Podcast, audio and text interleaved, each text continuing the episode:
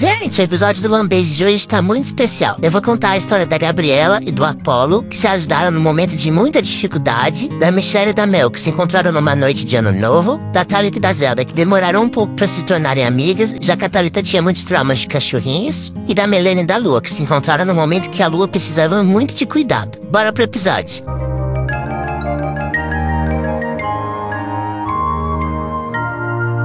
Lambejo?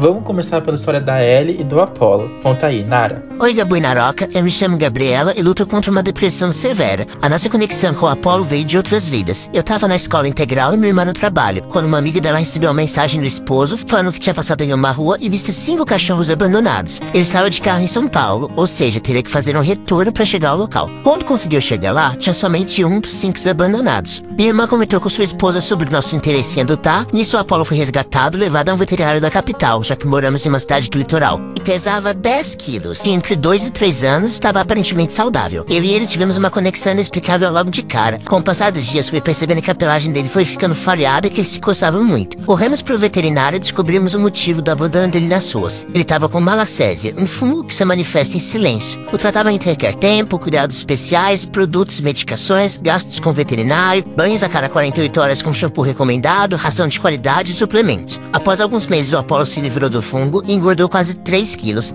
É um cão dócil e saudável. Hoje ele me ajuda com minha depressão, não me deixa entrar mais em crise e muito menos me machucar. Ele tem caminha, mas prefere a minha, e é o rei da casa. Hoje somos uma dupla inseparável e bagunceira. Ellie, ficamos muito felizes em saber que o Apollo é seu companheiro e que ele encontrou amor e cuidado ao lado de vocês. Era para ser. Agora vamos contar a história da Michelle, seu esposo e a filha de quatro patas deles, a Mel. Ela disse assim: Tudo começa quando eu e meu marido fomos passar o ano novo de 2021 para 2022 na casa da nossa família, em Francisco Morato, cidade próxima a Jundiaí. Estávamos fazendo um churrasco na garagem e de repente aparece uma cachorrinha toda suja e com muita fome. Então meu marido ofereceu um pouco de carne a ela. Pronto, foi aí que o laço de amor entre eles foi feito. Mel ficou perto dele o tempo todo, mas após os fogos da meia-noite sumiu. Meu marido não atirou da cabeça e disse: Se aquela cachorrinha estiver por aqui amanhã, eu vou pegá-la pra gente. Falei que era melhor não, porque a Kira, nossa outra cachorra, não aceitava outros cães em casa e na época morávamos em um apartamento. Mas no outro dia a Mel apareceu, não teve outro jeito. A adotamos e trouxemos pra casa. Ela tava muito suja, com pulgas, mas cuidamos dela. Foi muito difícil a adaptação dos dois, demorando sete meses para que a Kira aceitasse a Mel. Mas hoje somos uma família feliz, com a Kira, minha filha japonesa, e a Mel, minha maloqueira linda.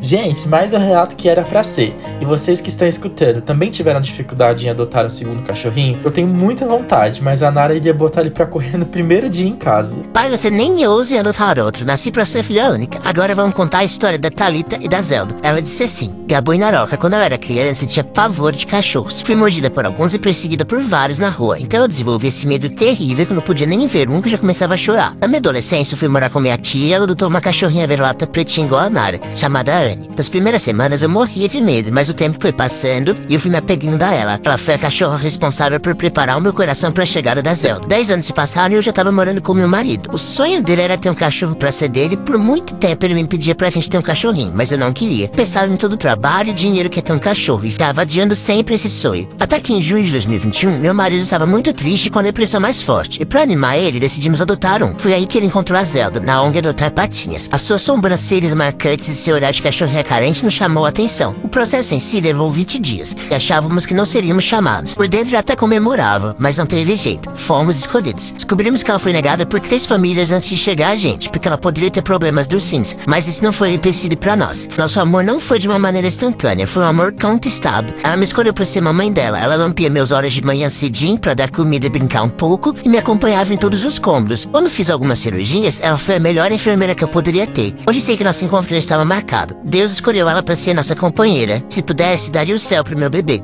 Alita, que história linda. Você acredita que eu também não gostava de cachorro? Eu não gostava mesmo. Até me incomodava de ir na casa das pessoas com cachorro devido aos pelos e eventuais odores. Mas a vida é assim. Nos une aos nossos filhos de quatro patas e quando vemos eles já estão na cama com a gente. A Zelda é linda, tem cara de ser uma ótima companheira. Obrigado por ter compartilhado sua história. Gente, pra encerrar o lambejo de hoje, vou contar a história da Milene e da Lua. O relato é curto, mas forte. Ela disse assim: Cabu e Naroca, eu e Lua vivemos no interior do Ceará. Eu trabalho em um hospital de grande porte, na pandemia recebemos os casos de Covid. Foi assustador e apavorante. Eu tava morando sozinha, longe dos meus pais, não podia visitá-los.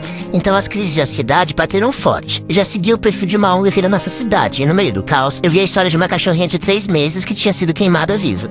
Ela não tinha lar temporário e a ONG estava passando por dificuldades e não tinha como custear todos os cuidados com ela. Nos apaixonamos desde a primeira vista e ela tem salvado todos os meus dias desde então. Milena, me emocionei quando li seu relato pela primeira vez e agora enquanto a Nara contava. O abandono por si só já é cruel, mas queimar vivo enfim, espero que a gente consiga evoluir enquanto sociedade e aumentar a pena e a multa para crimes contra animais. Eu acho, inclusive, que casos de maus tratos como este deveriam ser considerados crimes hediondos, afinal, eles são tão indefesos quanto crianças. Gente, esse foi o Lambejo de hoje. Só temos mais três episódios e encerramos essa temporada que abordou a conexão entre humanos e filhos de quatro patas. A segunda temporada deve acontecer no segundo semestre com outro tema, mas prometo que até lá vem um projeto muito maior que estou me segurando para não contar. Obrigado por terem escutado até aqui.